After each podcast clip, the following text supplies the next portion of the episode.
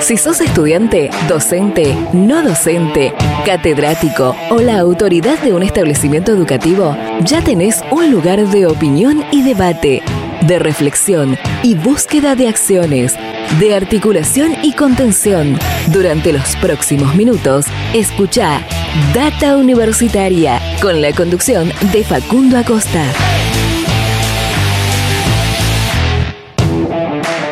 Bienvenidos y bienvenidas una vez más a este espacio dedicado a la comunidad que le da vida a las universidades. ¿Qué tal? ¿Cómo les va? Mi nombre es Facundo y como siempre los voy a estar acompañando durante esta próxima hora. Estamos arrancando un nuevo programa de Data Universitaria Radio, este espacio donde te informamos de todo lo que pasa y va a pasar en el mundo universitario. Así es, comenzamos este programa número 23 del año 2021 en esta nuestra segunda temporada con este ciclo radial al que por supuesto agradecemos a todas las radios y emisoras de todo el país que comparten semana a semana este ciclo radial. Invitarlos a que nos sigan en nuestras redes sociales, en Facebook, en Instagram, arroba data en Twitter, arroba DT y que también se suscriban a nuestros eh, canales de Spotify y de YouTube donde pueden encontrar otros contenidos también muy interesantes y complementarios a este ciclo radial, como por ejemplo la entrevista que compartimos algunos fragmentos el programa anterior que realizamos con el rector de la Universidad Nacional de Tierra del Fuego, Daniel Fernández. Eh, hoy un programa muy interesante también con temas que tienen que ver con algunas noticias que fueron sucediendo en la última semana, por ejemplo, que cerró, eh, que tuvo lugar la final de la Liga Universitaria de Esports de Argentina, de University Esports Argentina. Vamos a estar compartiendo una entrevista que hicimos con el manager de esta liga.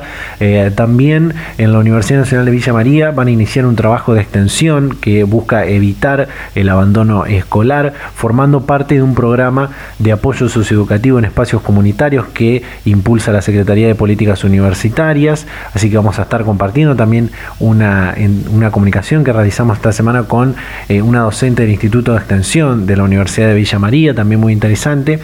Este, Vamos a hablar en un rato, vamos a compartir, mejor dicho, una comunicación con el secretario académico de la Universidad Nacional del Chaco Austral, que tiene que ver con eh, un programa también que están impulsando junto con el Ministerio de Educación del Chaco, eh, que tiene que ver con las escuelas secundarias rurales mediadas por tecnología. Es una iniciativa eh, que impulsa UNICEF y que la Universidad del Chaco Austral la lleva adelante junto con el Ministerio de Educación del Chaco. Para comenzar, tenemos esta noticia que tiene que ver con la creación entre seis universidades nacionales de Bioempresa Sociedad Anónima y está para hablar ya con nosotros desde el inicio de este programa el rector de la Universidad Nacional de Quilmes, Alejandro Villar. Alejandro, ¿qué tal? ¿Cómo estás? Bienvenido a Data Universitaria Radio. ¿Qué tal? Muy bien. Muy bien. Bueno, un placer. Buenas tardes para ustedes también. Un placer. Bueno, esta semana firmó junto a cinco rectores de, otras universidades nacionales el convenio para crear a Bioempresa Sociedad Anónima, esta apuesta para unir el sistema académico científico y el productivo, ¿no? Eh, cuéntenos de qué se trata y qué rol va a tener la Universidad de Quilmes.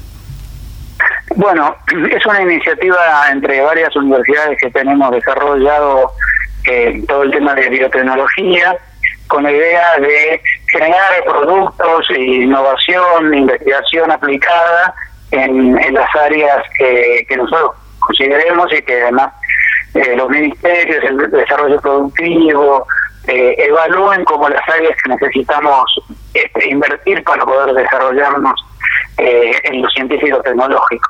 Fundamentalmente pensamos en, en lo que es sustitución de importaciones y también lo que es bien público como fue el caso, por ejemplo, de los kits que desarrollamos con la Universidad de San Martín, ese tipo de, cuestiones.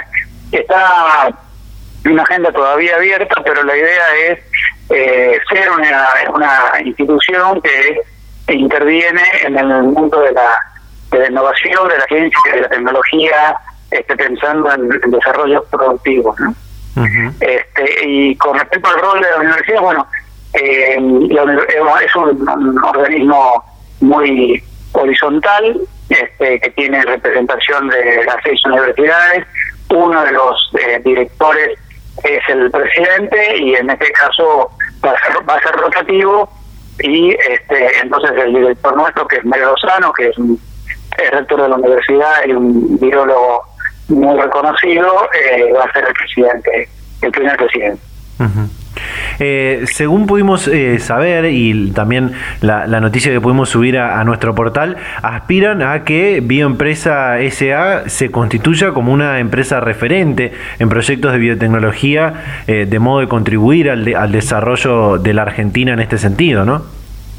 Sí, sí, sí, tal cual. Eh, nosotros creemos que el, sistema científico tecnológico argentino tiene lo más importante para poder despegar y sobre todo para poder articular a la innovación, a la ciencia, a la tecnología con las necesidades productivas del país.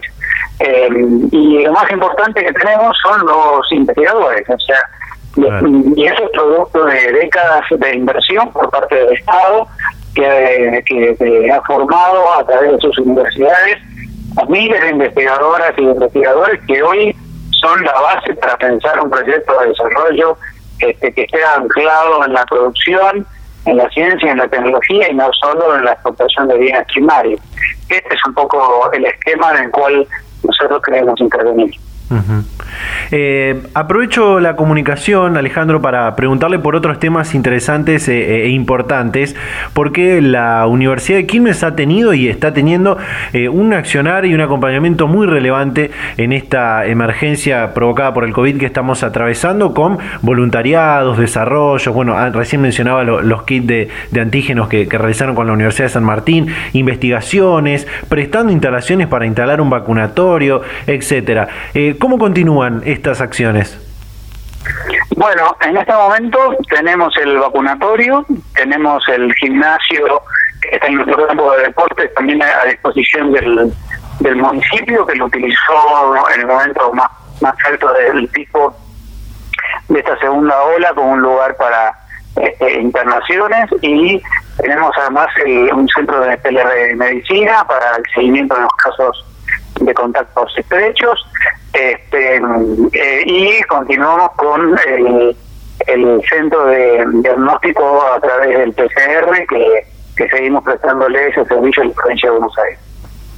Mm. Este, tenemos, eh, la verdad, una aceitada articulación con, con, el gobierno provincial y con el gobierno municipal, que son los que realmente están al frente de, de la trinchera en esta pandemia y nosotros colaboramos en todo lo posible. Eh, además de todo esto, eh, proyectan y están comenzando eh, una importante obra de ampliación para, para aulas y otros espacios, ¿no? Sí, sí, tenemos con, con financiamiento de la, de la CAF en el programa de que se ha recuperado, el programa de inversión en las universidades que el gobierno de Juntos por el Cambio había este, descontinuado hemos podido ya licitar y comenzar la obra de lo que es terminar lo que nosotros llamamos el pabellón central, que nos va a permitir tener eh, unas 17 aulas, tener espacios para oficinas, para hacer actividades, este, y nos va completando un poco el espacio físico más importante de, la universidad. Así que ese es, eso es un, un avance muy importante. También estamos tratando de terminar el, el que es una obra muy importante para, para nosotros y es de alta calificación tecnológica. Eh, tenemos muchos muchos proyectos en ese sentido. También aprovecho para comentarte que estamos trabajando con el municipio en un programa que se llama Quilmes Tech, tratando de convertir a Quilmes en un polo de la industria digital. eh, nosotros tenemos eh, en el Parque Industrial La Bernalesa, este, ahí eh, nos han otorgado 5.000 metros cuadrados, en donde estamos desarrollando un centro de formación técnico profesional junto con los gremios WOPRA y IWON y un polo de desarrollo de la industria digital que arrancó llamándose polo informático pero que se fue ampliando porque la verdad que todo lo digital es lo que está hoy en el centro de la cuestión y, y ahí estamos articulando con este, la Unión Industrial, con la municipalidad y aprovechando los este, programas nacionales que hay para el fomento de este de estas cuestiones. Es un, va a ser un espacio para radicación de empresas, para incubación de empresas, para innovación, para capacitación en todo lo que es este, la industria 4.0.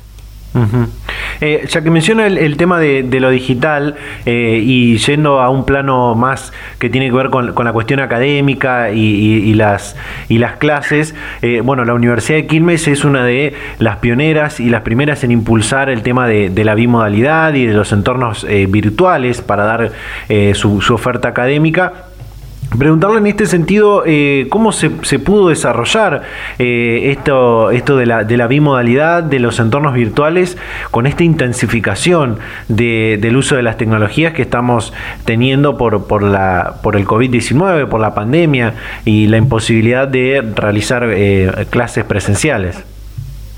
Bueno, por un lado es importante señalar que lo que hicimos las universidades para resolver la pandemia, o sea, dentro de la oferta presencial, es lo que nosotros llamamos este, educación remota de emergencia. Es decir, es porque porque la educación virtual, y en el sentido que nosotros la desarrollamos, nosotros tenemos un 40% de, de nuestros estudiantes que son estudiantes virtuales, tenemos 13 posgrados que son virtuales, pero eso requiere un acuerdo este, explícito entre el docente que se capacita para, para esa modalidad, el estudiante que sabe que va a trabajar a través de esa modalidad, que tiene que tener la tecnología y el tiempo disponible, y el entorno institucional, comunicacional que lo permita.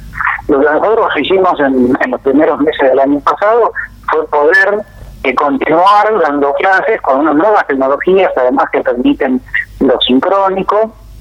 Nuestro modelo está basado en lo asincrónico, permite que el estudiante regule su tiempo para poder avanzar en cada cursada. Los sincrónicos vino a generar también una gran oportunidad y este, estamos seguros de que llegó para, para quedarse.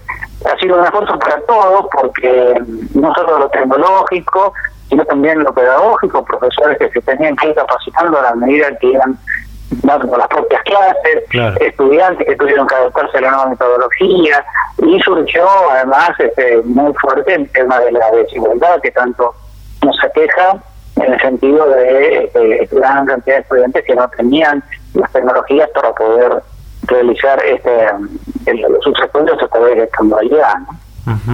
Eh, en el tema de, lo pedagógico y la, y la formación continua de, los docentes para poder aplicar todas estas nuevas metodologías de, enseñanza a través de, las TICs y de los entornos virtuales, la universidad ha podido apoyar a otras instituciones universitarias en, en este sentido, ¿no? Sí, sí, nosotros bueno pusimos este, a disposición de todas las universidades una serie de materiales aplicativos que teníamos desarrollados y dimos cursos de capacitación, hicimos un convenio con la Universidad Nacional de Córdoba y dimos un curso de capacitación también para universidades de América Latina a través de la UAL, que es la Unión de Universidades de América Latina, que es la más grande de, nuestro continente, que incluye el Caribe, este, formando docentes este, en las en estas nuevas tecnologías, en los aspectos pedagógicos y didácticos. Eh, rector, estamos en, época de exámenes, podríamos decir. Eh, algunas universidades ya están de, receso, pero creo que en su universidad será en algunos días más para luego en agosto comenzar eh, la cursada del segundo cuatrimestre. En este sentido, comienza a hablarse de la presencialidad, de qué va a pasar con esta, si vamos a empezar a volver de forma gradual en esta segunda mitad del año. Preguntarle cómo llevaron adelante el tema de la restricción presencial hasta el momento, si están planificando el retorno y, de qué manera, y también qué opina de la situación para que, para que se dé este, este retorno de forma gradual a la presencialidad en las universidades. Eh, bueno, nosotros eh, hasta ahora hemos, nos hemos mantenido totalmente virtuales. Nosotros habíamos planificado un retorno con el marco de los protocolos aprobados para el primer cuatrimestre, que evidentemente no se pudo dar por la segunda ola. eh, y estamos planificando la oferta académica como si en algún momento del segundo cuatrimestre pudiéramos volver. Eh, en ese sentido, lo que se va a privilegiar son lo que no se ha podido hacer hasta acá, que tienen que ver con cuestiones prácticas de laboratorio o, otro tipo de, prácticas que se requiere la presencialidad. Eso nosotros calculamos que ya en septiembre si la condición sanitaria va en la dirección que parece, vamos a poder retomarlo y tenemos la intención de, eh, con, protocolo y con cuidado, ir volviendo a la presencialidad durante el, segundo cuatrimestre. Estaremos muy atentos a lo que ocurre con la cuestión sanitaria, si como este, se está planteando, este, los mayores de 18 años van a estar vacunados para fin de mes y, ya se permite que los docentes y los que son administración de servicio, los no docentes de las universidades en la provincia ya pueden ir libremente a vacunarse. Esto nos deja para agosto septiembre un escenario um, mucho más halagüeño para, para poder volver y nuestra intención es poder ir volviendo, volver a trabajar eh, y que eh, vayan volviendo los estudiantes eh, paulatinamente en forma de cuidado, cuidando los aforos y el protocolo necesario. Va a ser todo un desafío porque la universidad está planificada para tener 50 estudiantes en lugar de 50. Acá no va a poder ser, así que estamos viendo cuáles son las estrategias que nos vamos a, a ir dando, pero tenemos toda la expectativa que este, durante el, el cuatrimestre que viene podamos regresar a la presencialidad. Eh, hay un documento del CIN que, también plantea estas cuestiones, por ejemplo, privilegiar los cursos cortos, los cursos chicos, los, los estudiantes que están empezando, digamos. Eh, hay que tener una, una estrategia, nosotros la, la tenemos, estamos ajustando de acá al comienzo de clase para poder este, pensar en un cuatrimestre que arranque eh, por ahí virtual o con algunas actividades presenciales, pero que luego, este, corriendo en cuatrimestre, cuando lleguemos a, a su final, allá en noviembre, tengamos este, una alta presencialidad. Todo dependerá de la de las condiciones sanitarias este, que se vayan que se vayan dando, pero en la medida en que esto sea así, este, la verdad que tenemos mucha expectativa. Si uno mira hoy los los goles en la en, la Eurocopa, están todos juntos y amontonados, o sea, y son, como nuestro futuro en ese sentido, ¿no? O sea, uno los ve a ellos tres meses, como volver al futuro, como tres meses, ellos están tres meses de lo que nos va a pasar a nosotros, o sea, Claro. Tres o cuatro meses. Así que no, tenemos expectativas, pero también con mucho cuidado porque eh, hay un tema además con las universidades del área metropolitana que los nuestros estudiantes viajan mucho. Entonces, este, por ahí tienen que cruzar los municipios, tomar trenes colectivos. Es diferente por ahí en ciudades más pequeñas, con, con universidades que están más, más cercanas. Pero bueno, la idea es este eh, nosotros estamos planificando la oferta académica como si estuviéramos volviendo, eh, cosa de que si esto ocurre, poder ir haciéndolo con los cuidados necesarios. Totalmente. Alejandro Villar, rector de la Universidad Nacional de Quilmes, muchísimas gracias por su tiempo y la predisposición para charlar este momento con Data Universitaria. No, un gustazo. Hasta la próxima. Data Universitaria. Información, comentarios, entrevistas, investigaciones, todo lo que te interesa saber del mundo universitario. Las 24 horas del día y en el momento que quieras. Visítanos en datauniversitaria.com.ar.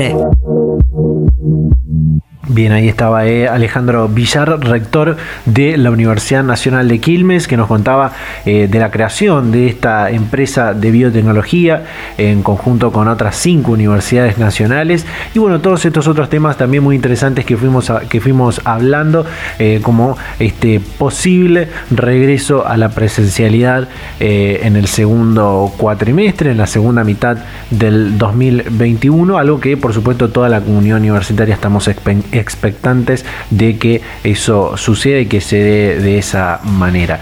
Vamos a ir un pequeño corte, todavía nos queda mucho por compartir en este programa y ya continuamos con más Data Universitaria Radio.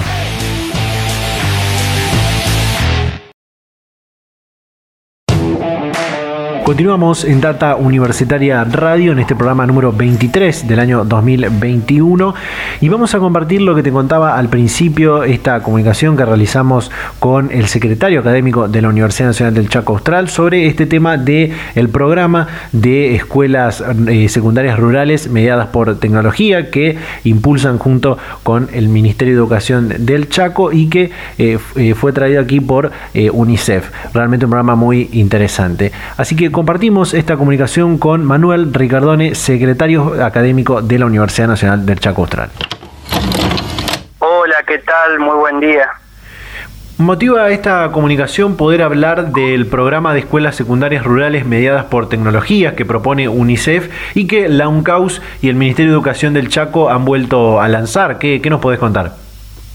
Sí, sí, es así. Es un programa que UNICEF lo lleva adelante desde el año 2012 a las escuelas secundarias mediadas por tecnologías, en el cual hace dos años la Universidad Nacional del Chaco Austral está participando coordinando la, actividad junto al Ministerio de Educación para llevar adelante el programa, que básicamente consiste en un lugar físico que lo proporciona en este caso la universidad, donde se reúnen docentes, elaboran las actividades que luego son transmitidas mediante medios tecnológicos a escuelas secundarias de parajes rurales. Eh, ahora están lanzando la, segunda cohorte, podríamos decir, de, estas escuelas rurales eh, en 12 eh, parajes de, la provincia del Chaco, ¿no? ¿Es así? así es, así es. Lo, lo, bueno y lo novedoso de este sistema es que ya se, como dije, se implementa desde el año 2012 y hoy podría ser un poco más conocido dado la pandemia porque es la implementación de aulas mixtas eh, en donde los docentes se reúnen en un lugar físico y luego es transmitido a través de, redes a alumnos que van a colegios secundarios presencialmente y ahí observan la clase, con lo cual eh, este sistema ahorra muchísimos eh, fondos que serían necesarios para una escuela secundaria en un contexto normal. Eh, dada la actualidad, mucho ya se ha implementado en este sentido, pero hace, hace más de, nueve años que se implementó este sistema. Bien, eh, una cosa que, que, han manifestado, que ha puesto de manifiesto la, la pandemia y, la, la, imposibilidad de realizar clases eh, presenciales en las escuelas secundarias, primarias, incluso en las universidades también, es eh, las desigualdades con respecto a el, el alcance de, de, obtener los dispositivos tecnológicos, de poder tener conectividad en, en algunos lugares, en algunas provincias y demás. ¿Cómo se superan estos desafíos? Para estas escuelas rurales? ¿Existe algún tipo de beca, de financiamiento eh, para, para poder realizar todas estas actividades con respecto a la falta de conectividad y los dispositivos tecnológicos? Sí, lo, bueno de, este programa de las escuelas secundarias es que toda la infraestructura y todo el equipamiento corre por parte de la financiación pública. Es decir, en este caso UNICEF y tanto la provincia del Chaco como la universidad brindan todas las herramientas tecnológicas para el dictado de clases y, y, la, y los docentes que se reúnen en un lugar y luego la transmisión también a los alumnos que concurren a la escuela secundaria y la escuela brinda el soporte tecnológico para que los alumnos observen la clase. En este caso no se deja nada a los alumnos en cuanto a conectividad. Por eso es lo es lo bueno y lo y lo exitoso del programa eh, en contexto de pandemia es esa una de las de los inconvenientes que observamos en las universidades y también en los colegios secundarios en cuanto a que eh, el acceso a la tecnología no es para todos y por lo tanto desde la universidad tendríamos que brindar esas herramientas. Totalmente. Eh, la, importancia de, las escuelas rurales sabemos que, bueno, es, muy importante que, pueda haber eh, escuelas, el alcance y para garantizar también la educación de, los chicos y chicas que, viven en parajes rurales y, demás. Pero eh, con esto que, estamos hablando, ¿Ha habido una ha habido deserción con respecto a, estos jóvenes que viven en, parajes rurales o en zonas eh, no tan cercanas a, los distritos eh, más urbanos. Eh, ¿Esto lo, pudieron conocer desde la universidad para, para realizar este programa? sí, sí, sí. Nosotros al programa cuando se implementa es para paliar esta situación. Obviamente que la pandemia ha venido a, a, romper muchos esquemas de los cuales por suerte se venían trabajando. la provincia del Chaco ha hecho una inversión muy importante en cuanto a a conectividad y, creo que ya todos los municipios de la provincia cuentan con un sistema de internet, pero igual estamos analizando los primeros datos que nos deja la pandemia y vemos, eh, independientemente de todo lo que ha implementado el gobierno, eh, el Ministerio de Educación y las universidades, vemos que no la educación no es eh, no escapa de la realidad y, muchos alumnos en cuestiones de conectividad vemos que hay una, una clara deserción que con diferentes programas estamos tratando de paliar esa situación. Totalmente. Eh, ¿Cuál es la oferta académica que, que CAUS lleva hacia estas escuelas secundarias rurales? En, el caso de, de, de, las secundarias, lo que se da es la, educación, la terminalidad secundaria, para que luego ellos puedan llegar a elegir alguna de las carreras eh, que brinda la universidad. Hay otro programa que se estamos trabajando también con el Ministerio de Educación que se llama Programa Maniceres, en el cual ahí eh, ya brindamos una una, ya damos conocimiento de la oferta educativa de, de la universidad para que los alumnos hagan una orientación vocacional y que estudiar luego de la finalización de la secundaria. Bien, justamente iba, después de, la, de la, pregunta anterior, iba a preguntarte cómo articulan eh, esto, este programa con eh, luego el, ingreso al, al, nivel superior, ¿no?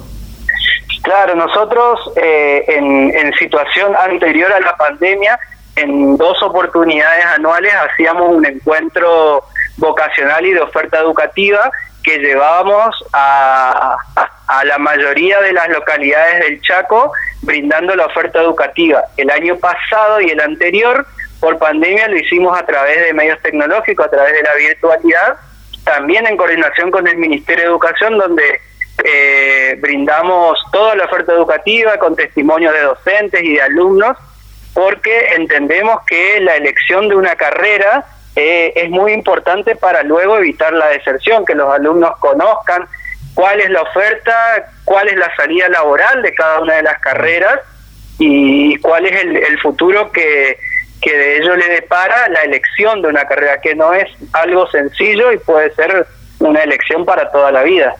Totalmente. En el mismo sentido y, con el tema de, la virtualidad, de la cual la, UNCAUS tiene, tiene una vasta experiencia, eh, también ofrecen cursos de formación profesional eh, en este sentido, ¿no? Sí, sí, sí, sí, porque entendemos que hoy la, educación profesional, si bien eh, obviamente es la base de todo, eh, pero también tenemos en cuenta el entorno en el cual se asienta la universidad y vemos que los municipios eh, nos requieren formación profesional para, para capacitar formaciones cortas de rápida salida laboral, para capacitar a, a las personas que, que, se encuentran en sus municipios y evitar eh, también que, que las personas salgan de, de los lugares a buscar capacitación en, en las ciudades centrales y luego tenemos pueblos que, que pierden sus habitantes por no tener oferta educativa y en eso la virtualidad que nosotros desde el año 2014 llevamos adelante desde la universidad ha permitido que los municipios puedan crecer también con sus habitantes. Totalmente. Eh, Manuel Ricardone, secretario académico de la Universidad Nacional del Chaco Austral, muchísimas gracias por tu tiempo y la predisposición para charlar este momento con Data Universitaria. Muchas gracias a ustedes, saludos. Hasta luego. Data Universitaria, información, comentarios, entrevistas, investigaciones, todo lo que te interesa saber del mundo universitario. Las 24 horas del día y en el momento que quieras. Visítanos en datauniversitaria.com.ar. Bien, y casi, casi en el mismo sentido, esta semana también realizamos eh, una comunicación con eh, la docente de la Universidad de Villa María, del Instituto de Extensión de la Universidad de Villa María, Evangelina Roberto, sobre esta acción extensionista que tiene que ver con evitar el abandono escolar de niñas, niños y adolescentes de Villa María y la región dentro de este programa Redes que impulsa la Secretaría de Políticas Universitarias. Así que compartimos esta comunicación con Evangelina Roberto, docente del Instituto de Extensión de la Universidad de Villa María. Bueno, como universidad este, fuimos este, invitados a participar de este programa que es este bajado de la de la SPU, ¿no? Mm, perteneciente a la Secretaría de Políticas Universitarias, perteneciente al Ministerio de Educación de la Nación, bueno, nos hacen esta propuesta, esta invitación y, dijimos que sí, por supuesto, a sumarnos. Em, somos una de las 19 universidades del país que se ha sumado a este programa, Redes, que significa eh, Programa Universitario de Apoyo Socioeducativo en Espacios Comunitarios. Y que bueno, tiene, nace, este programa nace en la pandemia, a principios de la pandemia, y tiene como, como finalidad este, brindar el acceso a la educación eh, y a otros derechos también eh, sociocomunitarios eh, de niños, niñas, eh, adolescentes, jóvenes que tienen bajos recursos o nulos recursos en, conectividad especialmente. Así que bueno, nace esta, propuesta y, y, acá estamos poniéndola en marcha. Bien.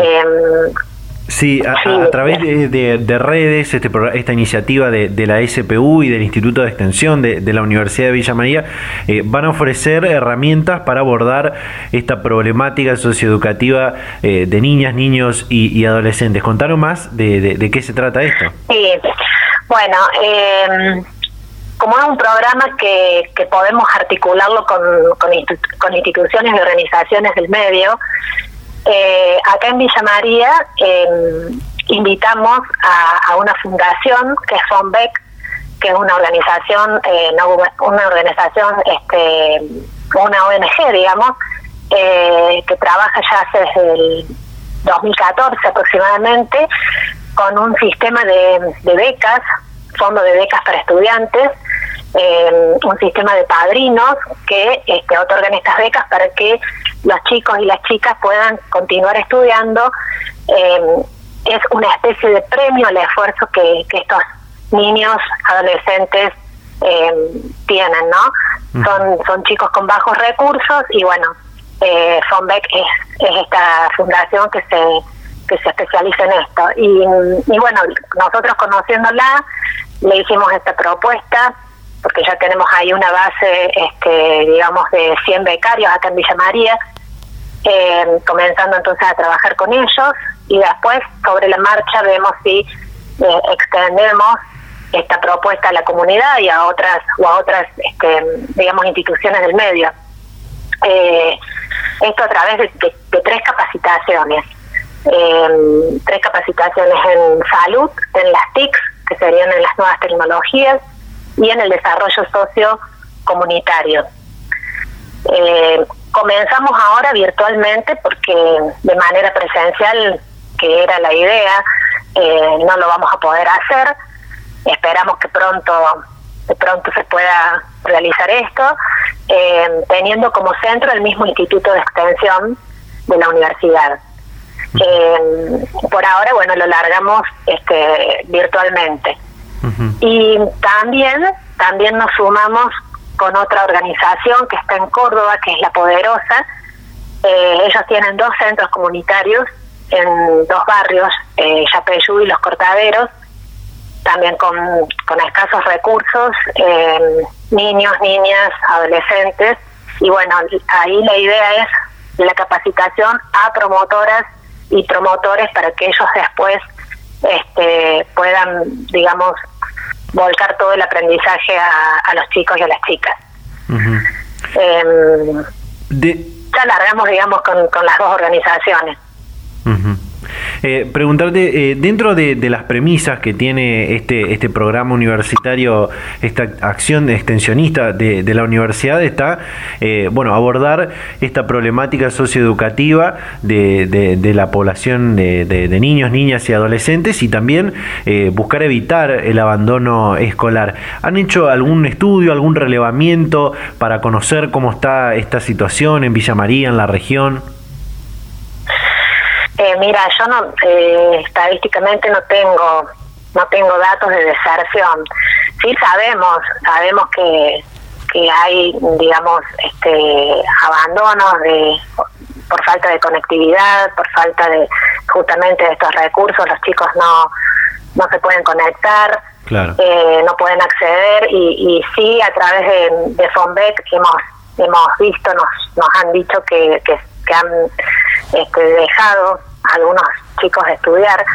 Eh, no tengo a nivel de Villa María y la región, la verdad que nosotros no hemos hecho esa, esa, esa investigación, pero eh, sí notamos que este, los chicos y las chicas están eh, desanimados. Notamos como mm, del año pasado a este, notamos como como que necesitan contención, como que necesitan justamente el apoyo, el, el estar más para que puedan este, poder continuar con, con, el proceso educativo. Eh, por eso uno de los ejes, que es el tema de salud, eh, hace hincapié un poco a esto, al, a la contención, al, a las emociones, al, al tema de no, no solo el cuidado, de la prevención y todo lo que implica este, ¿no cierto? el cuidado integral de nuestro cuerpo, sino también toda la parte este, emocional que, es muy importante en, en, el adolescente de hoy. El tema mental también, ¿no? ¿Cómo? El tema mental, digo, el tema de la, del cuidado. El tema mental, sí, el tema mental. Sí, sí, tenemos este, dentro del, del proyecto, tenemos eh, una psicóloga que es la, la capacitadora en la parte de salud eh, y bueno, vemos como que es, fundamental esto, es fundamental porque los niños, tanto los niños, eh, las niñas y los adolescentes este, están viviendo esto eh, de manera bastante complicada también, ¿no? Em, es como que el volver a la escuela es un pedido, es, realmente un pedido, porque el volver al grupo, el volver a estar con sus pares, em, y bueno, esperemos que sea pronto esa parte. Sí, ojalá que sí. Eh, lo, lo, del relevamiento y el, y el estudio que, te consultaba antes es justamente por este taller que van a realizar de, de sobre tecnologías para la continuidad pedagógica, eh, donde, bueno, pudo haber sido o, está siendo una de las mayores dificultades para los niños y, adolescentes a la hora de, de continuar su trayecto educativo, ¿no? Como, como mencionabas.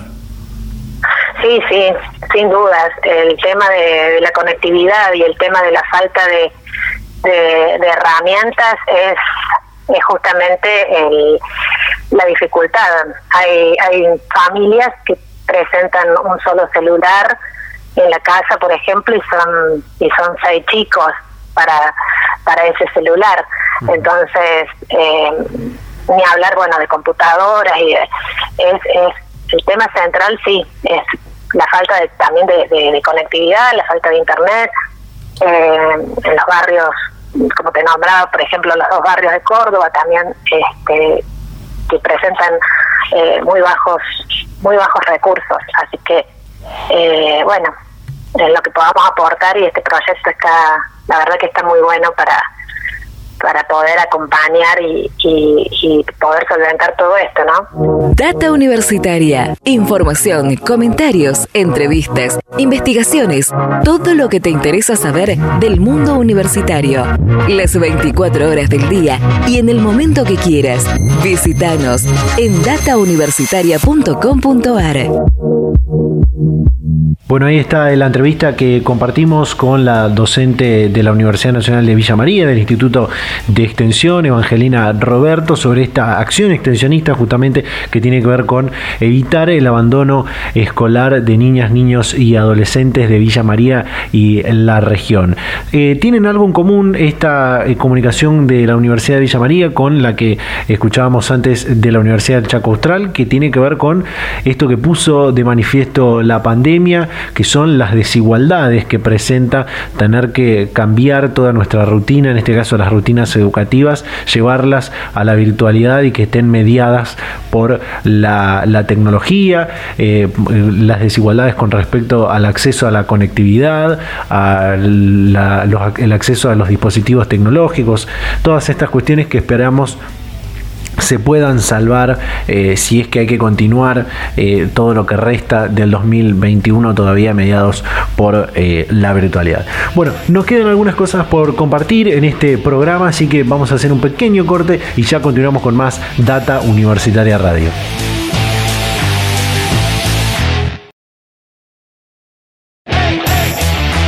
Volvemos con más Data Universitaria Radio, ya encaminados al cierre final de este programa, pero antes eh, nos queda compartir esta comunicación, como te contaba al principio, que tiene que ver con los deportes electrónicos, con los también llamados esports, eh, como se los conoce eh, comúnmente, y esta Liga Universitaria de Esports Argentina, que tuvo su primera final nacional este, el pasado fin de semana, el primer fin de semana del mes de julio, y durante esta semana hablamos con el project manager de eh, University Esports Argentina, Julián Labruna, que nos contó eh, cómo se llevó adelante toda la competencia, cómo se celebró esta primera final de University Esports Argentina y cuál, eh, cuál fue el balance luego de, de, esta, de esta primera final y algunas otras cuestiones más. Así que compartimos esta entrevista que hicimos con Julián Labruna de University Esports Argentina. Que me viene a la mente es intenso, muy intenso, muchas emociones. Fue el debut de University Esports en Argentina, fue el primer split, como les comenté a, los miembros del equipo como dije en la transmisión, bueno, con muchos aciertos y errores, pero con mucho trabajo, con mucho amor detrás, pudimos llevar adelante, creo, lo que va a ser un hermoso punto de partida para el crecimiento de los esports universitarios en Argentina, para la presencia de Gigitech en nuestro país y en la región.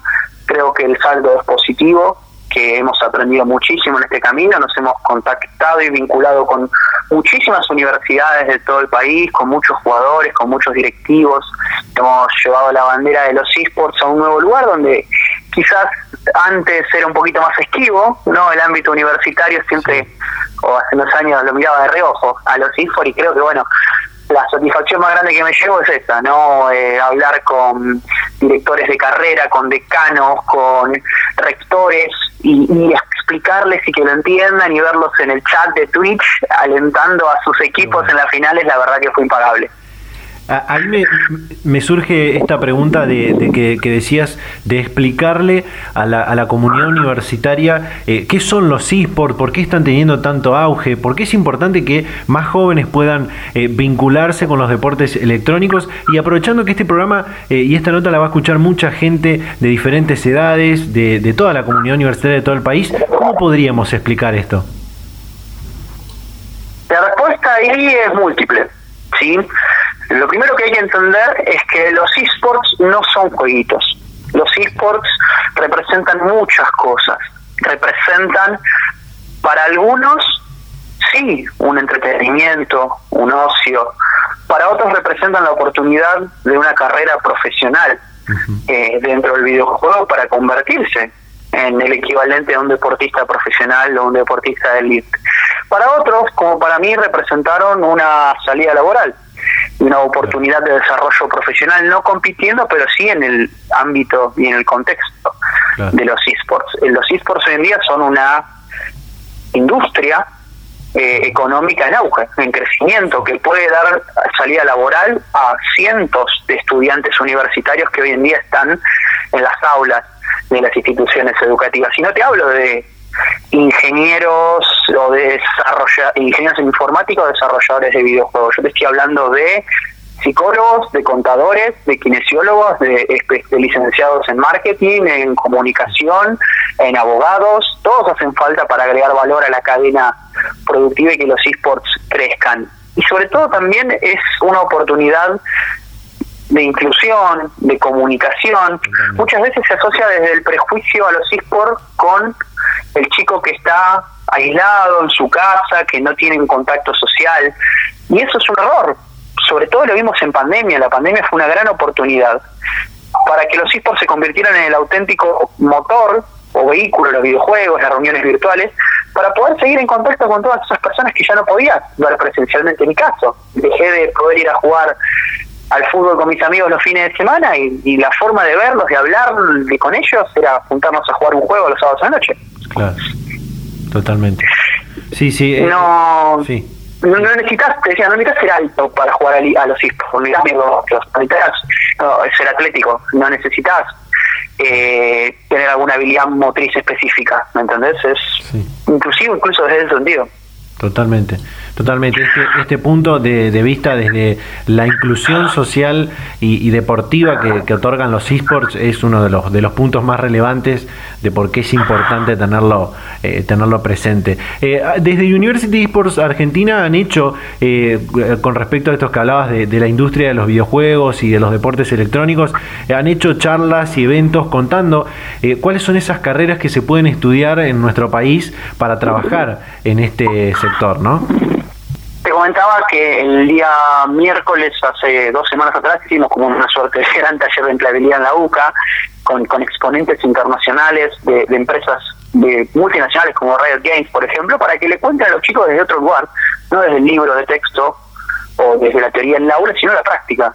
Ese conocimiento que quizás no adquieres de otra forma que no sea la experiencia, cómo se consigue trabajo en los esports, cómo se busca trabajo y cuáles son las carreras que te pueden ayudar a tener algún diferencial para obtener esas crecientes ofertas laborales que hay. Y son muchas, son muchas. Eh, repito, no hace falta estar en desarrollo de videojuegos o en ingeniería informática para trabajar en esports.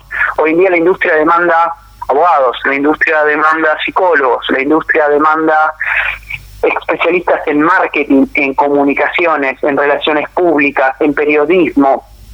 Se demanda mucho lo que es diseño gráfico, edición de video. Se demanda, eh, obviamente, también carreras relacionadas con el desarrollo web, con la, con la informática también.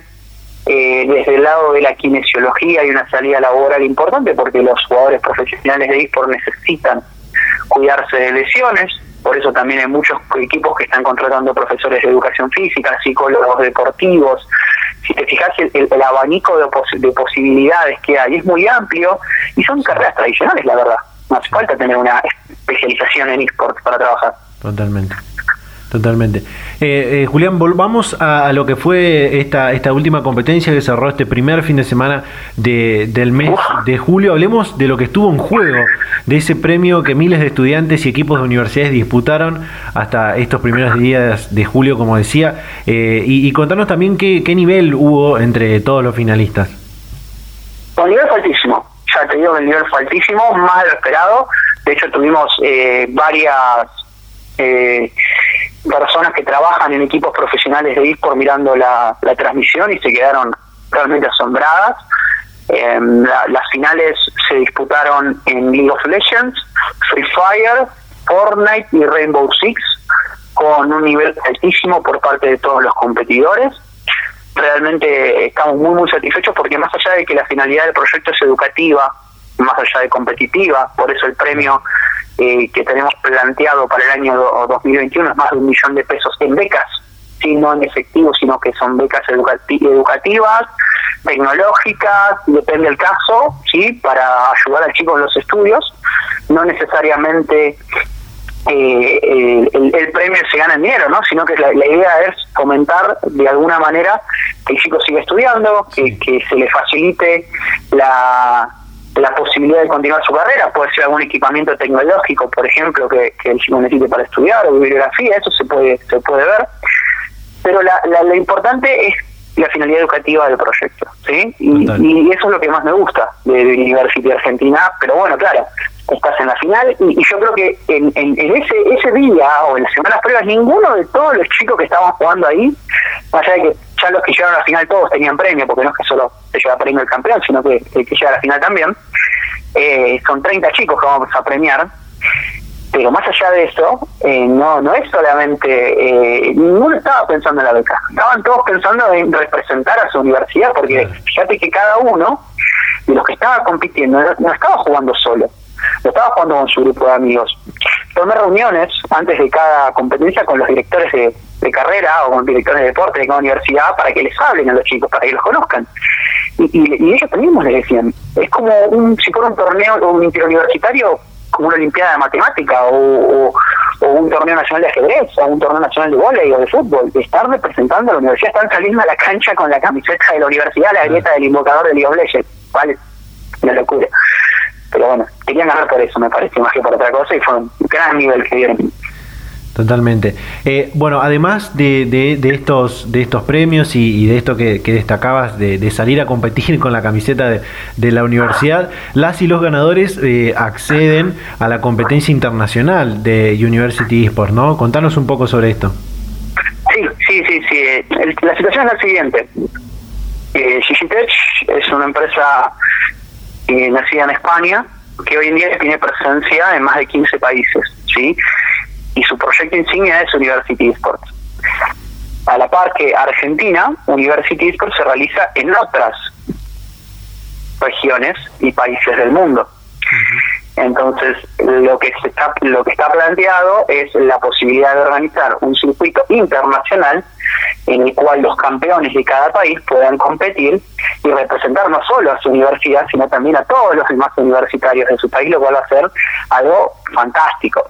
La idea es que estos eventos, ya incluso la final de University Argentina, eh, está planteado de forma presencial. La idea es que todos los chicos puedan viajar y puedan competir en un lugar físico. Obviamente, bueno, lo internacional también.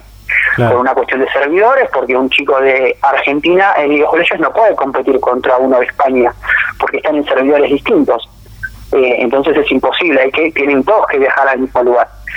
Hoy en día por pandemia es un poco complicado por la situación que atravesó nuestro país el año pasado y este, nuestro país va al mundo. Entonces está un poco eh, difuso el tema fechas, sobre todo, y el tema de cómo se va a llevar a cabo, por una cuestión de fuerza mayor. Sí, pero está por supuesto planteado desde ese y desde ese lado del proyecto desde el principio está planteado como una liga regional, ¿sí? que puedan competir contra los representantes de otros países, lo cual va a ser algo eh, realmente increíble y, espero que lo podamos hacer muy, muy pronto. Eh, en ese sentido, y por último, eh, ¿cómo sigue el cronograma de competencias para lo que resta del año en, entre las universidades argentinas, no? Bueno, vos sabés que acá el show debe continuar, no para. Así que ya te confirmo que va a haber segundo split de University Argentina, va a haber una segunda edición este mismo año. ¿sí? Así que ya para este mes ya estaremos anunciando algunas novedades, algunas fechas, esperen los anuncios fuertes para agosto, eh, esperamos poder tener muchas más sorpresas, eh, estos u otros juegos, eh, quizás contar con el apoyo de marcas y sponsors, poder plantear quizás la posibilidad de hacer algo presencial si la pandemia afloja y la situación sanitaria se estabiliza y sabemos que no hay riesgo para jugadores, eh, trabajadores y, docentes y, espectadores, bueno, nos encantaría, pero siempre, bueno, estaremos con, con la máxima... Eh, con el máximo cuidado, ¿no? Para, para, para antes de, de, animarnos a organizar algo presencial, pero eso es lo que nos encantaría ya te confirmo que hay segundo Split University, que se viene con todo en agosto, que va, va a ser algo realmente muy bueno. Esperamos superador a la primera edición, llegar a más universidades, llegar a más eh, alumnos, llegar a, más medios de comunicación, llegar a más gente en Twitch. Estamos muy ilusionados con todo lo que se viene. Y, contentos, ¿no? Sobre todo de poder traer este proyecto a Argentina y la buena aceptación que tuvo entre la comunidad académica de nuestro país, que eso, la verdad que hay que destacarlo, nos recibieron con, más allá de un periodo inicial de algunas dudas, eh, nos recibieron con los brazos abiertos y, pudimos trabajar todos juntos. Data Universitaria. Información, comentarios, entrevistas, investigaciones, todo lo que te interesa saber del mundo universitario. Las 24 horas del día y en el momento que quieras. Visítanos en datauniversitaria.com.ar.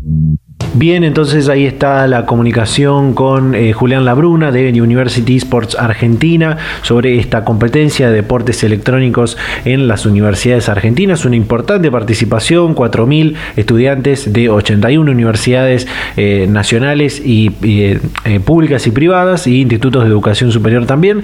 y bueno, ya ha confirmado que se va a realizar una segunda edición después del mes de agosto de 2021 muy importante, muy interesante todo lo que hemos compartido en este programa. Al principio hablábamos con el rector de la Universidad Nacional de Quilmes sobre la creación de esta empresa de biotecnología junto con otras cinco universidades, eh, la Universidad de Quilmes, de Hurlingham, de San Martín, de Moreno eh, y la de Entre Ríos, ah, y la de Arturo Jaureche también de Florencio Varela.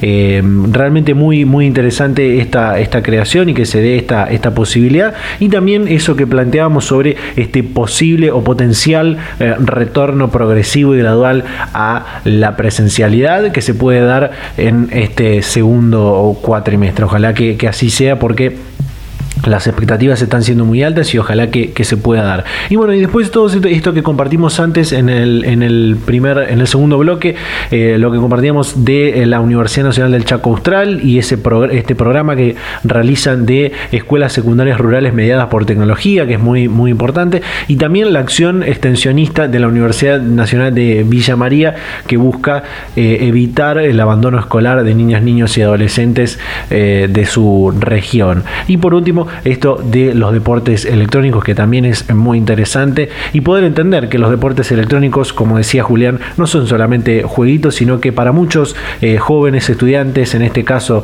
de las universidades, representa la posibilidad de representar a, eh, en este caso, su, institución universitaria, eh, su instituto superior, y de alguna manera sentirse parte de una comunidad y estar incluidos en una comunidad que por ahí en otros deportes tradicionales eso no, no, no tienen esa, esa posibilidad. Y también todo lo que hablamos de el mercado laboral y toda esta industria de los videojuegos y el gaming que está muy en auge. Así que bueno, muchísimas gracias como siempre a todas las emisoras, a todas las radios de todo el país que comparten este ciclo radial semana a semana. Por supuesto, invitarlos a que nos sigan en nuestras redes sociales, en Facebook, en Instagram, arroba data en Twitter, arroba DT. Eh, suscribirse a nuestro canal de Spotify y de YouTube, donde pueden volver a escuchar siempre este, estos programas y ver otros contenidos complementarios como la entrevista con el rector de la Universidad Nacional de Tierra del Fuego que compartíamos la semana pasada. Eh, así que bueno, nos vamos a reencontrar a esta misma hora y en este mismo dial la próxima semana. Chau, chau.